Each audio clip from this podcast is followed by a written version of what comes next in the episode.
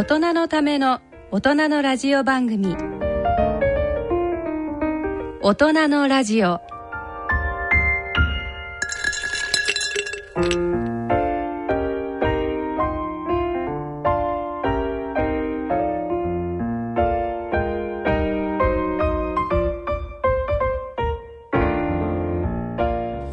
ご機嫌いかがでいらっしゃいますか？大宮時子です。皆さんご機嫌いかがでしょうか？奈良正治です。大人のラジオ第4土曜日のこの時間は奈良正治先生と大宮時子でお送りいたします。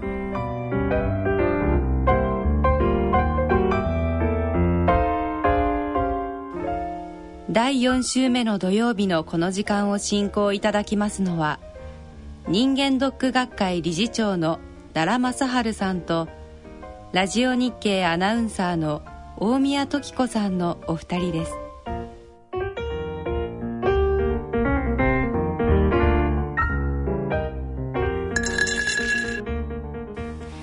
さて今回も新赤坂クリニック院長の松木先生にいろいろとお話をお伺いしますけれどもまずこんなメールが届いておりますので、えー、お聞きください。60代の愛知県にお住まいの男性の方からです。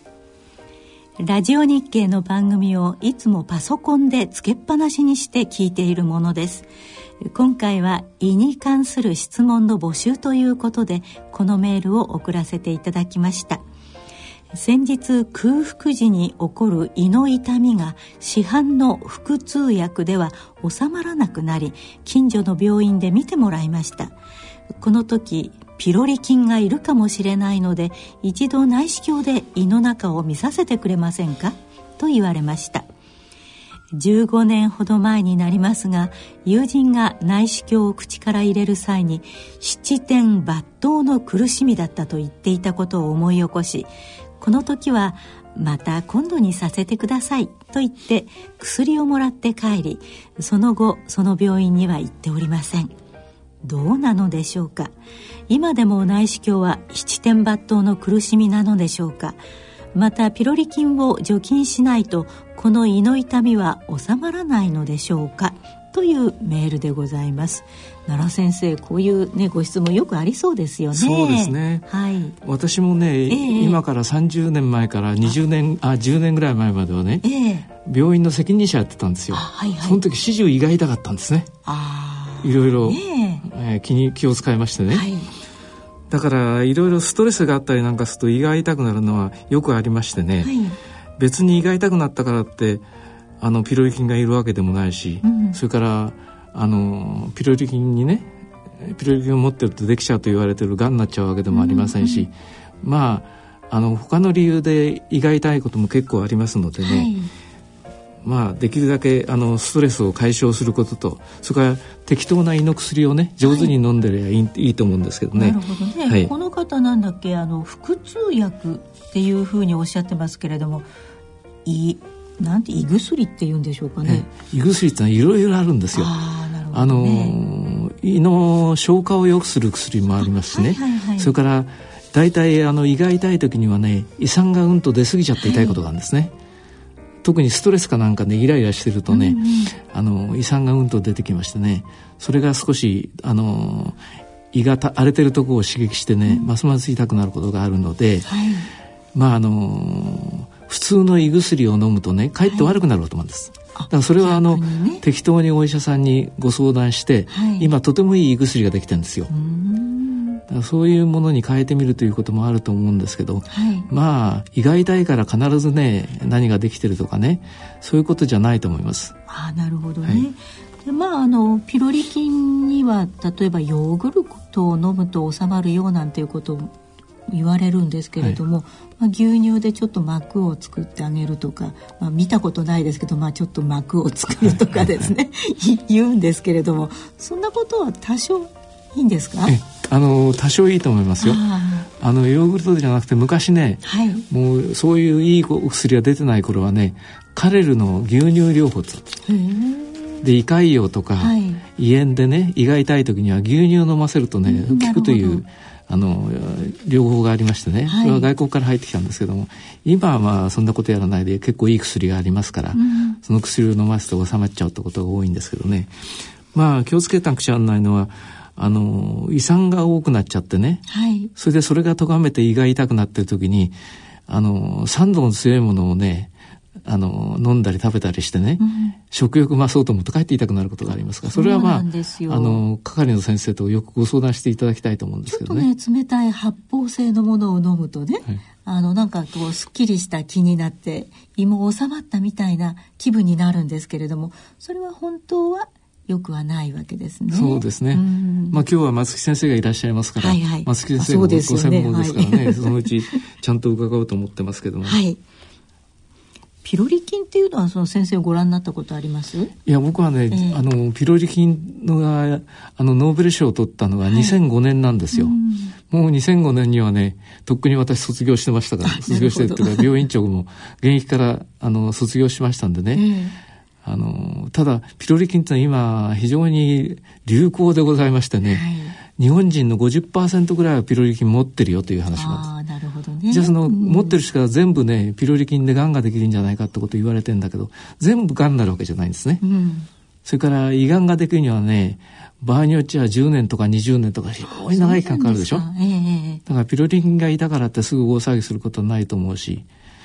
まああの、ピロリ菌っていうのはね、ヘリコバクターピロリっていう名前がついてましてね、はい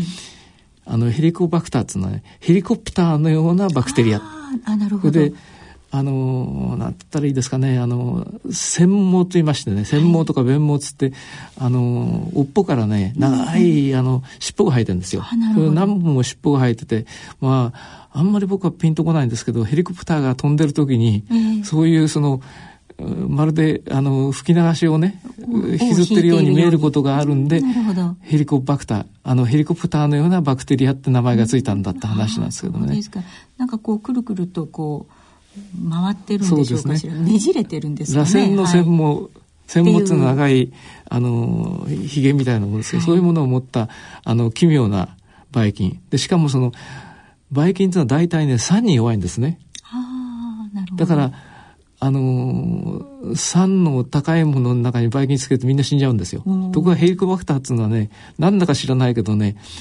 酸の多いところにいても死なないんで、で非常に奇妙なばい菌だったことで注目されてて、でそういうものを持ってるとね、その、表層性炎とかね、慢性炎とかね、うん、とか胃潰瘍とか胃がんになるってことを言い出したのがきっかけではい、で日本人の50%はヘリコプター持ってるよと、うん、だから除菌しなさいって話になったんですけどね。まあがんになるにはね非常に長い時間かかりますから今慌ててすぐ明日からやれってことでもないと思うんです。まあ、それはまたあの松木先生にお話を伺おうと思ってますね。ね。はい、はいでもまあこの方のようにちょっと痛いということになると、まあ、痛みは収めたいなということでございますよね。そうですね。今とてもいい薬ができてますからね。そそれをお飲みになると、ちょっと収まる。はい。でも完治っていうかあの基本的なことではないということですね。そうですね。はい。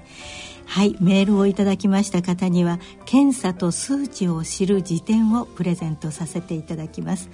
えー、またご質問に関連したお話は次の健康医学のコーナーで詳しくご紹介をさせていただきます。それでは大人のための大人のラジオ進めてまいります。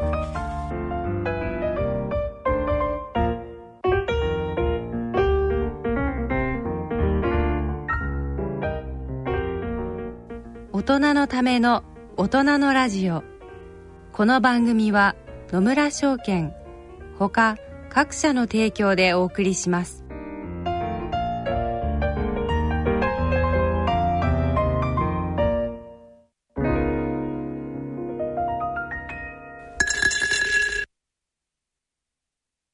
野村。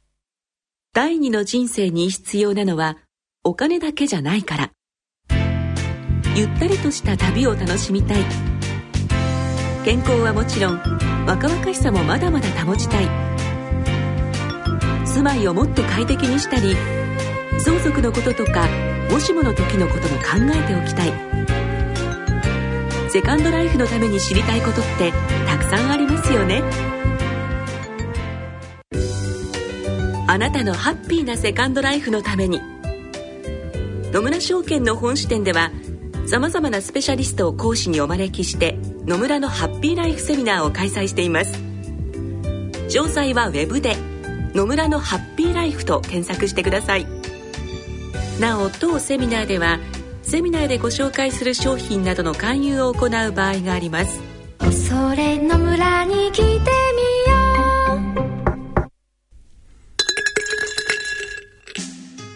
う。大人のための大人のラジオ心と健康のコーナーです。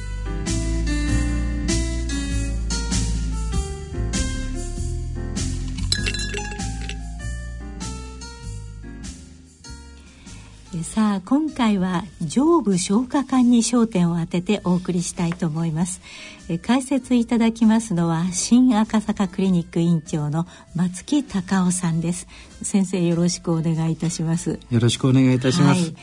冬はどうですか？やっぱり胃が痛かったりということはあるんでしょうか、はい、そうでございますね、えー、あの胃の痛みと一言に言いますけれども、えー、まあ本当にまずは胃の痛みかどうかの確認がやはり必要なんですね。ああ、じゃあ本人は胃が痛いと感じるけれども、ねはい、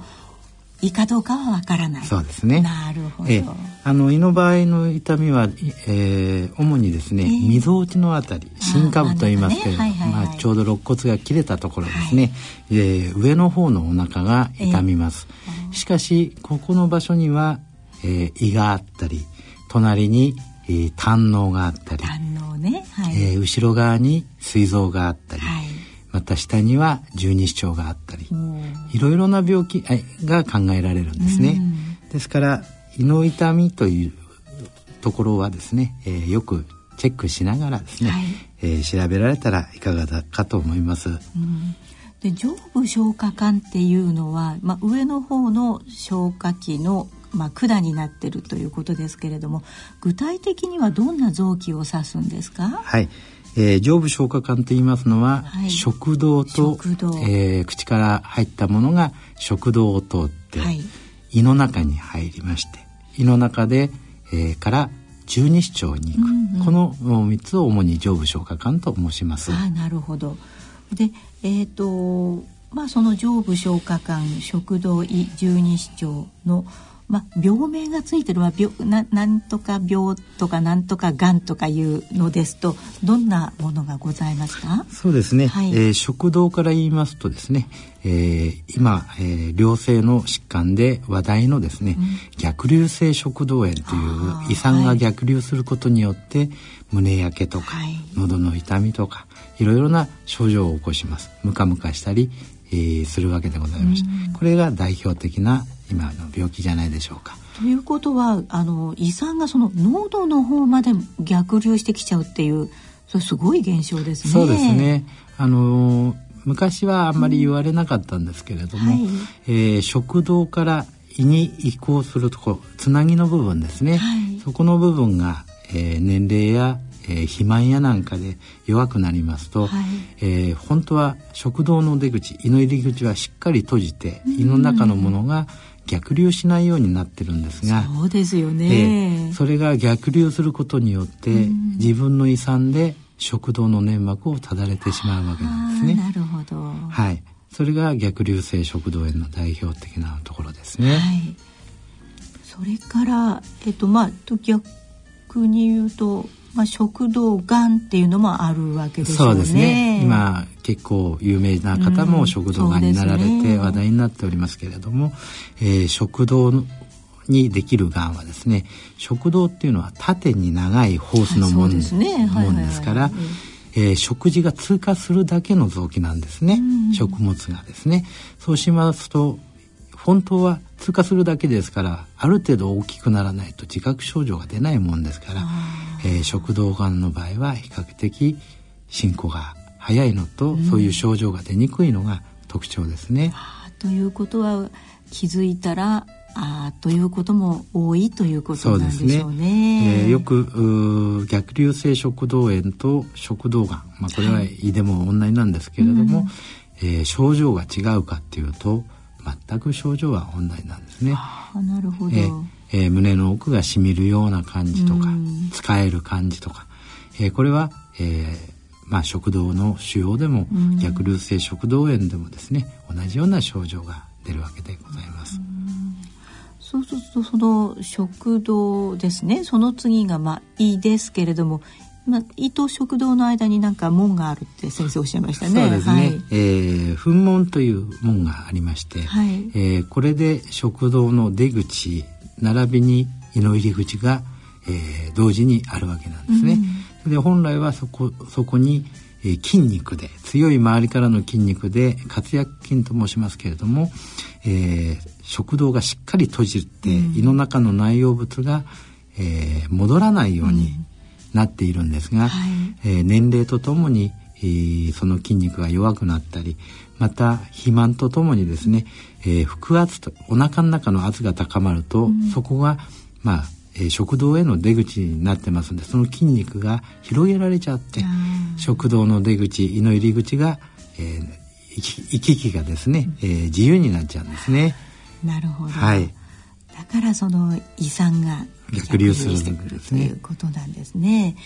であと他にはまあよくこう内視鏡なんかであ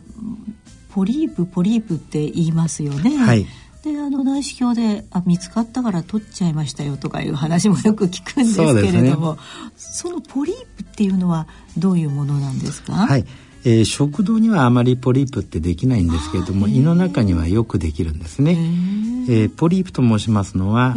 イボ状のものの総称なんですね。うん、まあイボみたいなイボみたいな隆起してるもんですね。ねはい、そうすると、えー、胃のポリープの場合はですね、もちろん良性と悪性があるんですが、えー、ほとんど1センチ以下のポリープは、うん、えー、良性でございます。うん、はい、そして、えー、この前大腸のポリープでもう少しお話ししましたけれども、はい、大腸にできるポリープのほとんどが腺腫という良性腫瘍なんですね、良性なんですけど。ですから腺がんというがんに変わることが稀にあるわけです。稀にあるわけですね、はい、しかし、えー、胃のポリープ同じ形をしてるんですが胃のポリープの場合は腺腫という良性腫瘍でなくてですね、えー可形性ポリープと言いまして、えー、えー、胃の粘膜に小さい炎症を起こしてその粘膜が膨らんでイボ状になったものを可形性というんですがほとんどが胃のポリープの場合はそれなんですね。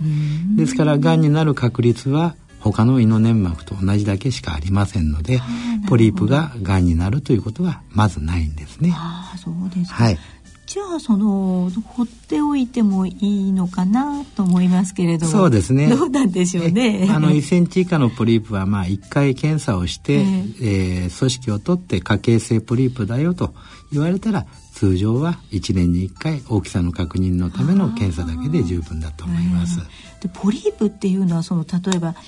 あの水疱瘡みたいにポコポコポコポコたくさんできるのかそれとももう探して探してあ一個あったよっていう感じなのかどうなんでしょう？そうですね。人によってなんですけど、えー、もちろん1個の方もいらっしゃれば、えー、何十個100個ぐらいできてる方もいらっしゃるんですね。ですただしまあそういう方でも、えー、まあ特殊な病気は違うんですけれども、特別な病気でなければ胃のポリープだけならばですねそれががんになるとかそういうことはないんですね。うんなるほど。じゃあそれはその内視鏡で見るともう一目瞭然わかる。そうですね。まあそれでわかりますし、まあ念に念のために組織を取ってですね、可形性ポリープですよという返事をいただければより安全だと思いますね。先ほどあの奈良先生ねお便りでその15年ぐらい前でもう七点抜刀の苦しみをね 胃のその内視鏡でしたっていう話を聞いても怖くなって自分はやらないっていうことでしたけれどもどうですかね？15年前の話でしょ？そうですそうです。15年前っつうとねまだあの内視鏡もね、ええ、今のようなあのえーと、ファイバースコープじゃないところもあったんですね。ファイバースコープというのはあのガラスの線をさーっと引っ張ってね、いっぱい集めると向こうが見えるそういうものを日本が発明したわけですよ。そういうものじゃなくてあのチューブでねその望遠鏡なんかと同じにこうやって見るあの内視鏡を使ってた時代なんですね。しかもその硬い内視鏡を使った時代。それから太さも太かったんですね。まああの人差し指ぐらいのね太い内視鏡を使ってた時代もあるんですよ。実は私は日本でね内視鏡を豪華最初にやった一人の一人なんですけどね。その頃はねみんな入れます助けてくれってなるとね、まあ、バタバタ電話れるわけですよ。でしかもね慣れてる人がやりゃいいんだけど、下手くそなやつがやるとね、うん、それこそ視点抜刀でね、あの大変だと思うんで、えー、まあその時はね内視鏡はできるだけねそのいいところ評判のいいところを行ってやってもらった方がいいし、うん、それからあんまりあの下手くそな先生にやられると大変ですからね。ただあのまあ後ほどあの松木先生にお聞きすれば分かるんですけど内視鏡はねもう日進月歩でね毎年毎年随分いいのができてきてるんですよ。それからカプセルなんつなってねカプセル飲ましちゃうって方もずっとつながってないカプセルの錠剤みたいなものをね内視鏡でレンズが入ってるのがありまして内視鏡つかレンズが入ってるカプセルがあってそれをこうずっと行くのを見てたとかね。それからあの超音波の技術が非常に進んできて、超音波で胃を見ちゃうという方法もありますから、まあそうですね。松先生、ね、今は。今すごく進んでますから。ただ一つご忠告するのはね、はいはい、あんまり大きな病院でその特に研修の先生がいっぱいいらっしゃるところでそういうものをやってもらうと大体あの丈夫そうな人はね、うん、とかくその若い先生が初めてやらせていただく ターゲットになることあるんですよ。だからあの生まれて初めて内視鏡をねやらせていただいたって先生に捕まると、うん、場合によっちゃあの視線発動の苦しみになることはあるかもしれませんけど。まああのベテランの先生にやってもらえばねあの胃のレントゲン投資をすると放射線が浴びるから初めからね私は胃カメラやってもらいますよって、それこそ松木先生のとこ行く患者さんも増えましたね。なるほど。検査にもまあいろいろあるようでございますよね。内視鏡ばかりじゃなくてね。野村。鈴木さんちも田中さんちも佐藤さんちも深堀さんちも貯蓄から非課税投資へ野村で NISA 始めた人から非課税に。野村。伊藤さんちも高橋さんちも渡辺さんちも中村さんちも貯蓄から非課税投資へ野村で NISA 始めた人から非課税に。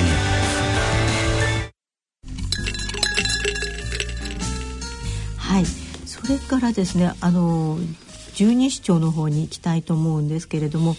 まあ、このあのメールの方のようにもしかしたら、まあ、ただの胃炎かもしれない胃炎でも結構痛い痛いですかね。ねうんうん、ですよね。で本当にもう痛い痛い痛いってもうこれはがんだと思っていくとまあ胃炎ですみたいにね 言われることもありますよね。そうですね嬉しいやら悲しいやらですね。あの胃のあたりの痛みはですね、はい、えー、やはり、えー、胃酸が出て刺激をしておりますんでね、はい、結構胃の痛み胃の痛みとか、十二指腸の痛みっていうのは比較的食事に関連したりするわけですね。先生その十二指腸の言われのようにこの指12本ぐらいのな長さなんですか？十二指腸っていうのは。そうですね。十二指腸そのものはですね、えー、えー、そうですね。指12本ぐらいの長さですかね、えー、あのちょうど胃から出て、えー、えー、まあ、十二指腸に入るわけなんですが、はい、そして十二指腸が、えー、の入り口からだんだん小腸の中に食事が流れていくわけですね、うん、えー、そこで十二指腸で、えー、十二指腸のがんってあんまり聞いたことないと思うんですね。胃がんは非常に多いんですけれども。十二指腸潰瘍っていうのはよく聞きますね、ねはい、潰瘍っていうのはまああの胃潰瘍も十二指腸潰瘍も同じような成因で起こるんですが、うん、えー、胃酸の刺激によって何らかの本来は溶けない粘膜なんですね、えー、胃酸にはですね。そうですよね。それが、えー、いろんな理由で、えー、粘膜が弱くなる。はい、それで弱くなって、えー、そこに小さい粘膜の欠け欠けた部分が出るんですね。それが潰瘍でありまして、胃潰瘍、十二指腸潰瘍っていうのはよく聞くと思うんですね。で、どういうわけか、十二指腸の入り口にはがんができないですが乳頭部という特殊な部分が、えー、あるんですけれどもそこは膵臓からの管とか、はい、肝臓からの相胆管という管ができあの出てくる場所なんですが、そこにはがんが稀にできます、えー、十二指腸のがんはほとんどが乳頭部がんでございまして、えー、普通の胃がんのように胃の粘膜からがんができるとか、えー、そういうことって十二指腸がほとんどないんですね。確かに十二指腸がんですっていうのは聞かないですね。そうですね。うん。あの乳頭物のね、はい、落ちの頭って書くんですよ。はい、そういうふうにその、えーと、胆汁が出てくるところそれからあの水液が出てくるところ、はい、まあ、大体あの胆汁の胆管というのと水管というのと一緒に出てくることが多いんですけどね、はい、そこにやっぱり小さい便じゃないんだけどちょっとこう出っ張りがあって、うん、あのそこでもうだらだら出ないように閉めたり開いたりする。あなるほどなるほど、ね、はい、でそこがあの乳頭っつうんですね。で乳頭のところは不思議なことにそのそういうあの胆道から出てくる一番最後のところそこにがんができやすくてよく十二指腸のあたりがんができたと大抵乳頭部なんです。まあ、いずれにしろあのそんなにやたらに多いもんじゃありませんからね、はい、まあがんだがんだってご心配なさるよりも胃が痛かったらね、うん、早速その胃のお薬をいいお薬を頂戴してね、はい、胃の痛みを止めちゃった方がいいと思う、ね、だから、ね、胆のの石でもね痛みが、はい、すごい痛みがくることありますからそれはまあ今いろいろね検査が進んでて胆の結石だったりそういうのがあるとやっぱりそれちゃんとした治療法がありますし今はまたあの内視鏡というかそういうその検査とね治療が進んでますから、まあ、ポリープを取るのと同じように内視鏡で取っちゃうこともできるんですね。で、ね、日本人はあの前に申し上げたんだけど子供の頃からお箸使ってるでしょ、はいはいはい、だから非常にね器用なんですよ、えー、あの外人さんとのナイフとフォークでこうやってますからね、えー、あんまりそういう細かいことができないんで、えー、日本人のねその指の使いっていうのは大したもんなんです。だからあのーそこ医療のグローバル化つって、どうも日本に大勢の外国のね患者さんが見えるんじゃないかってこともなんか安倍総理大臣は期待しているようですね。そうでございますね。はい。さっきあのあの松木先生がおっしゃった胃のポリープなんですけれども十二指腸にはポリープはどうなんですか？そうですね。あまりできできないね、そうですね。不思議ですね、はい、そうですか。それではですねこの食道胃十二指腸あたりのえー、上部消化管の、まあ、検査についてもう少し詳しくあのお伺いしたいんですが、はい、ね、あの内視鏡っていう話は出ましたけれども昔から言うとどうですか？あのバリウムっていうのを飲んだことありますよね。最近は随分なんか美味しくなったというのも変ですけど まあまずくはないかなというぐらいにはなったんですが、ね、いかがでしょうか、はい、あの昔はですね、えー、えー、バリウムっていう物質をですね、はい、まあ、そのまま飲んでたんですそのまま飲んでたんです、えー、非常に粘着度が強い重たい物質なんですね、えー、あれを飲んで胃の中に入れると胃の壁を移すわけなんですね、はい、胃の粘膜を、えー、えー、それでもう一つは発泡剤という空気が炭酸みたいなもんですね、うん、そうそうですね、えー、胃を膨らますお薬を一緒に混ぜ合わせると、はい、バリウムと空気がコントラストを作って、えー、胃の粘膜の状態を調べることができる、うん、これが胃のバリウム検査胃透視と呼ばれるやつですね、はいそれで昔はですねバリウムもまずかったしあの発泡剤も多かったんでもうゲップ、ね、を我慢しながら 検査するのは大変なことだったんですがね、まあ、医療が進歩しまして、えー、バリウムも非常に、まあ、少ない量で、はい、なおかつ、えー、美味しくもないねとっとした感じの物質でございますからあれにいちご味をつけたり、ね。えー、バナナ味をつけたり、えー、いろいろ工夫をしております。えー、ただバリウムの検査をお受けになられた方よくお分かりだと思うんですが台の上をえー、それこそゴロゴロ回ったり、はいはい、えー、逆さまに近いような姿勢をしたり非常に大変でございまして、えー、まあ、えー、先ほど奈良先生がおっしゃられましたように胃の内視鏡の技術が日進月歩でですね素晴らしい、えー、医療機器になってきましたんで奈良先生お話しされたように昔は非常に苦しい苦痛を伴う、うん、もうやめてくれっていう検査だったんですが今は非常に細くなり、えー、口からもできますし、うん、えー、喉が、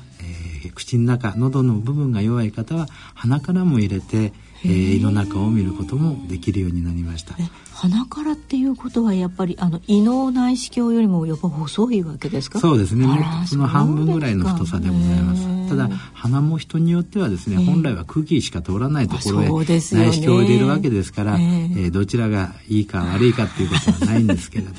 まあただあのー先ほどのメールにございましたように視点抜刀なんていうことはですね、うん、やりますとああいつのところはすぐやぶ医者だと言われますんでそうならないように特に若い男性の方は反射が強いもんですから、ね、まああの、入れるだけですね、ゲッとなるわけでございますから、そうならないようにえー、喉の麻酔はもちろんですね、うん、えー、静脈にも麻酔を注射して寝たり寝てるような状態で内視鏡が終わるように工夫している病院が今少しずつ多くなってまいりました。あなんかあのお産の無痛分娩じゃないですけれどもまあ、無痛内視鏡みたいなところまでは行ってないわけですそういうところもございますね。あそうなんですか、はい、もう寝てるうちに、えー、終わってしまう。えー、人によってはね、家族の方にちゃんと本当にやったかどうか見てろよと おっしゃられる方もいらっしゃるぐらい苦痛がなくできるようになりました。あそうですか、はい、ただこれは全部じゃないですけれどもね。あなるほどね。はい、うん多少こうなんかこう感覚があった方がやったっていう気にはなるかなと思うんですけれどもね。本当にやったかどうかねわからないような状態ですね。今はね大変進んでましてね、はい、あの自分の胃の中をですねあのテレビ画面で見れるようになったんですね、はいはい、ですから横になりながらあここはあなたの食道ですよ。ここは噴門という胃と食道のあのつながってる部分ですよ。ここで胃袋ですよと。でポリープもあるでしょと、うん、これはあの潰瘍ですよってことを説明をちゃんと受けられるようになってますから、まああの非常に進んでますよね。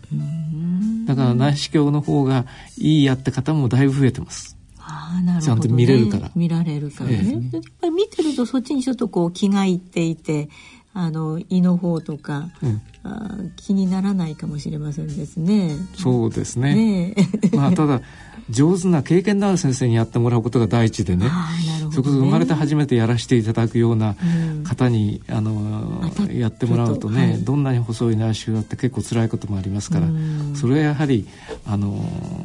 そこのね先生が、あのどういう方かってことをちゃんとあの周りから聞いてですね言った方がいいと思うんですよ。先生あの、はい、こういろいろ学生も練習をしますよね。そうですね。内視鏡も練習はしてるわけですよね。そうですね。あなるほど。あのー医者になりましてですね、えー、消化器内科に進む医者は消化器外科もそうなんですが、はい、内視鏡を扱う医者は、えー、相当数自分で内視鏡をやるんですが、うん、練習してからねやらせていただくんですが、はい、それでもねやはり人の体に入れる時は、やっぱり最初はやっぱり分かりませんから、結構大変だと思いますね。すね。まあ、僕もそうやって育てていただきましたから。なんともね、言えませんよね、はい、しょうがないですよね。それからあのまあじゃああの鼻からの内視鏡とかそれからカプセルでも、ね、あのあの大腸の検査でも教えていただきましたけれどもそれもありますよと。はい、で、えーと、番組の初めの方から出てるそのピロリ菌なんですけれども、はい、これはピロリ菌の検査だけするっていうことではなくて一緒に検査もしつつということなんでしょうか？はい。あのピロリ菌を検査する場合はですね、はい、えー、3つほど検査方法があるんですね。そ。えー、一つは血液です。血液ですか。はい、えー、一つは、えー、呼気テストと言いまして、吐いた空気の中に、はい、えー、ピロリ菌から出る物質が入ってるか、それとあと便の検査ですね、えー、糞便の、えー、便の検査でピロリ菌が効率にチェックできます。この3つがですね、大体し、えー、非常に安定して分かる検査でございます。あと内視鏡でですね、えー、えー、組織を取った時に、えー、ピロリ菌がいる場合が検査できるんですね。それどうやってわかるんですか？えー、顕微鏡で見るとピロリ菌が今取って今見るわけですか？そうですね。ただ時間は10日ほどかかりますし、はい、ピロリ菌もですね。胃の中全部にいるわけじゃないんですね。いる場所といない場所があるんですね。あそうなんですか。ら必ず組織で取っていないからといって、うん、じゃあピロリ菌がいないかっていうとそれはわからないんですね。100%今、えー、ピロリ菌が今ですね、はい、現在いるのっていうのが分かるのが呼気テストとあと、はい。はい、えー、それと便の検査なんですね。それで血液の検査は、えー、ピロリ菌が過去にいたことを実績実証できます。ですがえー、ピロリ菌が過去にいて、うん、例えばピロリ菌を退治する除菌をした方も、血液の検査ではピロリ菌の抗体というのがプラスになっているんですね。ですから一回も除菌をしたことがない治療をしたことがない方は血液の検査も非常に有効なんですね。ああそうなんですか、はいなんかこうピロリ菌の抜け殻じゃないですけれども そういうのが転がってるのかなという感じもしますけれどもそういう反応したやつ反応した血液の中にあるんですね。そうですか、はい、とでもあの血液検査ってい。うのはもうみんな一番よくやる検査なんですが、はい、それやっぱりオプションをしない。と分かんないっていう意味ですか？そうですね。特別にチェックしないと無理なんですね。ね。ただまああの胃が痛いといえばですねピロリ菌は今非常に大事な、はい、えー、細菌でばい菌ですから、はい、えー、それをチェックするのは普通にいろんな方法でやってくれると思いますね。あなるほど、はい、じゃあその内視鏡を取る前に血液検査とそれから呼気検査ならなんかいつでもできそうそうですね。そ れ痛くなさそうな気がする、はい、痛くないですね。ねそういうこともできるんですか？できます。ただピロリ菌がいるからといってですねいたいないにかかわらずやっぱ胃の状態がどうなのか、うん、胃のあたりの状態が要するに先ほど奈良先生もおっしゃいました通り水あ胆石だとか膵炎だとか、えー、十二指腸にね病気があるかもしれないし、うん、えー、総胆管っていうところに病気があっても同じ場所が痛むもんですから、えー、全部チェックしないといけないですね。ピロリ菌だけというわけではいかないですね。で、ね、ピロリ菌がですね、はい、一番重要視されているのはえー、海洋消化性海洋と言いまして胃潰瘍と十二指腸潰瘍ですね。それと胃炎十二指腸炎という炎症でございます。炎症のね、はい、それと、はい、先ほど奈良先生もおっしゃられましたように胃がんとの関係なんですね、えー、ピロリ菌は、えー、非常にまあこの3つに深く関係していると言われております、えー、ですからえー、除菌を、えー、全部見つけたら除菌すればいいってもんじゃないんですがやはりそういう病気がある方は除菌をお勧めいたしますですね。はい。誰も彼も除菌すればいいわけでは決してないと僕も思いますが。なるほど。はい。でその3番目に便の検査と言いますが、はい、あの直腸の時もですね便の鮮血検査っていう、はい、おっしゃいましたけど胃の場合は便のどういうことなんですか？ピロリ菌の有が分かるんですね、はい、チェックすることによって。便をチェックすることによってですね、えー、はい。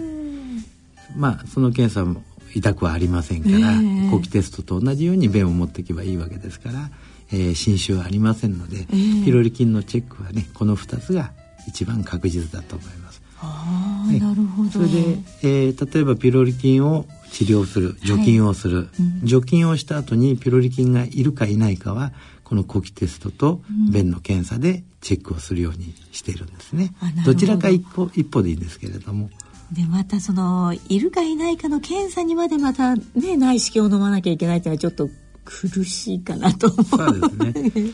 ただあの消化性潰瘍があって、はい、要するに胃潰瘍十二指腸潰瘍があって良性ですね。良性の胃潰瘍十二指腸潰瘍があって、やはりピロリ菌がいた場合、うん、ピロリ菌を 治療しますとですね、えー、そういう潰瘍が治る場合があります。しかし、はい、やはりもう一度内視鏡を飲んでですねそういう潰瘍が本当に治ってるかどうかを確認しないといけないんですね。そのために2回目もう1回内視鏡を飲んでいただくんで、えー、より簡単な優しい苦しくない内視鏡を、えー、受けていただいた方がいいと思いますね。うんなるほどそうですよね。でまああの何でも検査はね先生人間ドックでも毎年いらっしゃいみたいなことをおっしゃってますよねやるのがいいって。そういうということはあの、まあ、なるべく侵襲の少ない検査の方があ毎年受けやすいということになりますね。そうですね。あの、うん、実は人間ドックってのは50年前にあの広くやられるようになったんですね。はいはい、でその頃のあの検査の項目っていうのはねまあなんだかんだと50ぐらいあったんですけど、うん、今そのほとんどがね変わっちゃったんですよ。ああそうなんですか。であの例えば肝臓の検査の GOT、GP っていう、はいはい、今あの LST とかそういう名前に変わってますけどそういうものは昔なかったんですね。でいろいろその検査の方法も検査の技術も進化してますから昔のものと入れ替わっちゃったものがいっぱいあるんです。ですからあのこれからですねピロリ菌の検査とかそれからそのまああの海洋のいろいろな検査をですね新しいものがあの出てきて、はい、これをやりましょうって時にどうするかっていうんですがやっぱりあの人間ドックっていうのは何でもかんでもやるってわけじゃなくて一番その病気を引っ掛けやすいものを項目を絞ってやってるんですね。だからまだそのピロリ菌の検査なんかはあの入ってないとこもありますけども、はい、だんだんだんだんそういうものが大勢やるようになるとあのお値段が安くなってくるわけですよ。で、ね、あるねあのお値段の中に人間ドックの項目をまとめてやるということになると、はい、あのまあ、いつそういうものをねあの全部やりなさいってことになるかどうかはまだ皆さんと相談しているところですけどね。なるほど。まあ、ですから何年か経つとピロリ菌の検査呼気検査とかね、はい、あの便の検査とかそういうものもあの普通の項目に入ってくるかもしれませんけどもまだ今のところ入ってないんですよ。あそうですか、はい、それからあのさっき申し上げたように今人間ドックはあのバリウムを飲んで検査するのが基準なんですね。でね。でも最近あの何回かあのバリウムを飲んでる人がバリウムを飲むとね、うん、便秘者ってどうにもならないって言うんですね。であのバリウムを飲んだ後すぐ下剤をあの差し上げるんですけども、はい、それでも出ない人がいて、うん、それこそその便のお産で大変苦労されることもありますからね。セメントみたいですね。そうなんですよ。で何しろね白いね、ええ、あのまあなんつったらいいですかねあの便が出てくるわけですよ、えー、コロコロしたのが。バリウムですからね。バリウムですからね。だからそういうものもだんだん進んできて、えー、さっきあの松木先生がおっしゃったように初めのあのバリウムってのはまずくてね匂いからだけはっきりしちゃうのはそういうものだったんですよ。ところが最近はねあのバナナ味とかいちご味が出てきて皆さん平気で飲めるようになったんですけど、昔はあの鼻つまんで飲んだんですね。どんどん美味しくなかったですね。そうですね。でも飲みなさいなっつってね。ね無理やり飲ましちゃったわけですよ。でも飲ましたと今度先生便が出ないって大騒ぎすることがありましてね。でも今随分、ね、あの改善されてますから。はい。どうなんでしょうか、まあ、あの大人の場合は分かるんですけれども結構子供さんでもねこうなんて言うんでしょうか。お腹が痛いとかあの便秘だとかあいう子供が増えてきたと思うんですけれども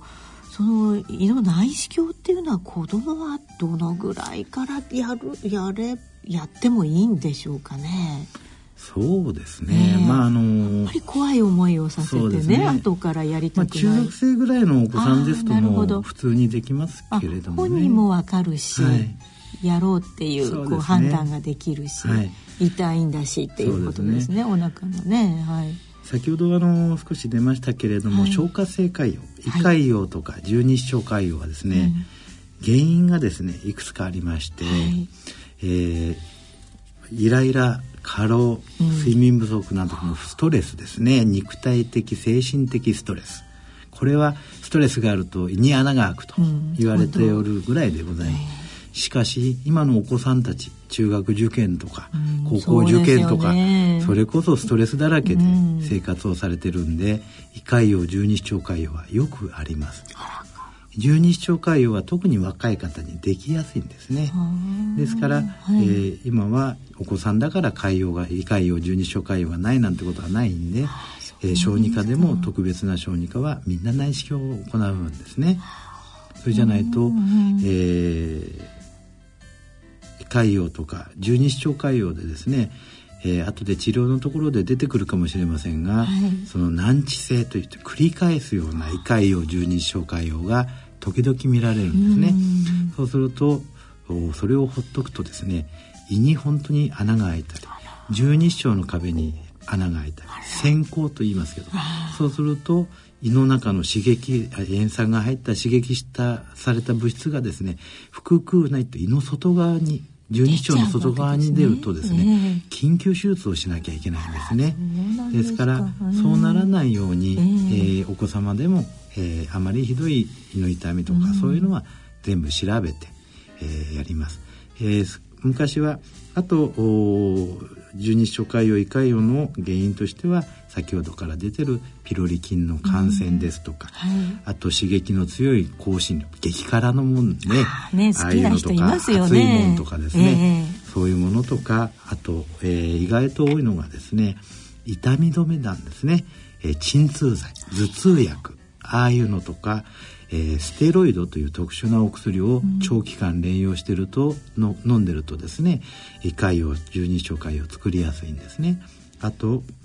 よく言われるタバコをお飲みになる方とか、アルコールが多い方、意外とコーヒーが多い方も胃潰瘍十二指腸潰瘍を作りやすいんですね。なるほど、ね、はい。それですから、えー、先行っていう穴さえ開かなければ、えー、昔は、えー、繰り返し繰り返し起こしてたそういう消化性潰瘍は、しょうがないから胃の手術をしてたんですね。えー、僕が医者になった約、そうですね30年近い前はまだ良性の胃潰瘍十二指腸潰瘍で先行してない潰瘍でも手術をしてた例がありますが、うん、僕が医者になって少し経ったらば、はい、そういうので、えー、手術をする人がいなくなったわけなんです。それはなぜかと言いますと、うん、えー、H2 ブロッカーというですね、はいはいはい、えー、非常にいいお薬が出ました。このおかげで良性の潰瘍を手術する医者がいなくなってしまったんですね。しなくてもよくなったんです。ですから多分今の若い先生はえ本当に胃潰瘍で手術してたの？という 状態だと思いますね。さらに発達して今はさらにいいお薬ができてますから胃潰瘍十字腸潰瘍を治すことは、えー、それほど難しいことじゃないんですが、やはりピロリ菌が関与している胃潰瘍が約70%。十二指腸潰瘍だと90%以上ありますんで、やはりピロリ菌を胃潰瘍十二指腸潰瘍の場合プラスの場合は除菌をするというのが、えー、原則になるわけですね、ですから若い方も大変ですし昔は働いてる男性の病気だったんですけれども、胃潰瘍十二指腸潰瘍ね上司に怒られ 仕事先に怒られ、えー、部下に突き上げられもうストレスだらけの世界をしてたんで、はい、胃潰瘍十二指腸潰瘍になってたんですが、えー、今はお子さんでも不思議じゃない病気ですしあと更年期過ぎのですね女性にも胃潰瘍十二指腸潰瘍が多くなりました。何にも悩みはないでしょうなんて言われちゃう とんでもないってことですよね、ね、ストレスだらけですっていうことですね、ね、はい、心配がね多くて。そうですね。ですからそういうお薬を使ってたり、えー、まあ辛いものがお好きだったり、はい、アルコールが多い方は胃が痛くなった時には、すぐ薬を飲んで見て良くなるようでしたら内視鏡で確認するということが大事かと思いますね。そうですね。で痛いからといってその非ステロイド系の、あの痛み止めを飲むともっとまた痛くなっちゃうっていうことがあるので、ねはい、むしろその H2 ブロッカーのようなお薬を飲んだ方が痛みがなくなるっていうことなんですね。すね。ただ気をつけていただかなければいけないのは、はい、そのお薬を飲んで良くなったならば、はい、すぐいいんですが、うん、また痛みが出たり、うん、えー、すぐに持続したりですねするようならやはり検査をするしないと他の病気を見逃す可能性があるんですね。そうなんですね、はい、だから思いもよらないところがこう痛いっていうことがありますよね。なんか背中の方が痛かったりね、ね、っていうことがありますわね。よくあの僕もいろいろなところで聞かれるんですが、はいうん、先生胃がんの症状は何ですか？胃潰瘍の症状は何ですか、うん、と聞かれます、はい、えー、全く同じですと。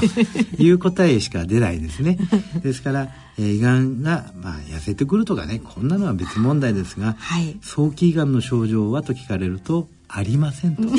そういうことですね、えー、そうですね。胃がんの症状と胃潰瘍の症状の違いはどこですかともう一回聞かれるんですが、うん、やはり同じですということですから、えー、やはり胃がんじゃないことを確認するのはね大事なことかと思いますね。そうですね、はいではこういう世の中ですけれどもなるべくあの奈良先生ねストレスのないように、はい、もう若いね学生さんから中年の女性までストレスがないようにしたいですね。そうですね、冒頭私が申し上げたように現役の病院長の時は毎日がね痛かったんです、ね、痛かったんですよ。とか院長卒業してね、次の先生にバトンタッチしたらケロッと治りましたね。そういうことなんですね。もうそれからもう十何年ピンピンしてますから。そうですか。やっぱりねあのストレスはね、うん、誰でもあるんですよ。そうですよ、ね、だからその時にストレスの解消法っていうのはね自分よりもっと気の毒な人を見てねあああっちの方が大変だと、俺はまだいいやと思うのも一つのストレス解解消法なんですね。ねで昔経セラセラっていう話があったでしょ？はいはいえー、だからなるようにしかならないやと、うん、明日はなな明日の風が吹くぐらいの思ってるとねあの胃の痛みはなんかなくなっちゃうんですね。あまあ気の持ちようということもありますね。だから私はもう大変能天気で有名なんですよね。そういうことでね私はあの今もピンピンしてんじゃないかと思うんです、ね、はいわかりました。まあ、そろそろお時間となってまいりました今回は、えー、松木先生に、まあ、胃や食道など上部消化管についてお話を伺いました。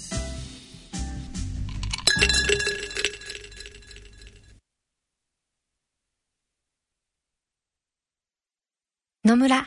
鈴木さんちも伊藤さんちも高橋さんちも中村さんちも渡辺さんちも田中さんちも佐藤さんちも深堀さんちも貯蓄から非課税投資へ野村で NISA 始めた人から非課税に。大人のための大人のラジオ。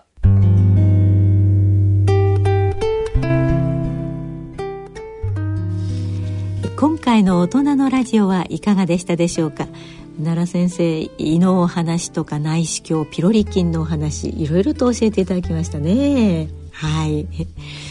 さて番組では疑問質問ご意見ご感想をお待ちしております。宛先はこちらまでお願いいたします。郵便番号105-8565ラジオ日経大人のラジオ係です。お便りお待ちしております。それではそろそろお別れのお時間となってまいりました。お相手は私大宮時子と。奈良正治でお送りいたしました。次回私たちがお会いいたしますのは来月2月22日の放送となります。次回の放送までどうぞお元気でさようなら。さようなら。大人のための大人のラジオ。この番組は野村証券ほか各社の提供でお送りしました。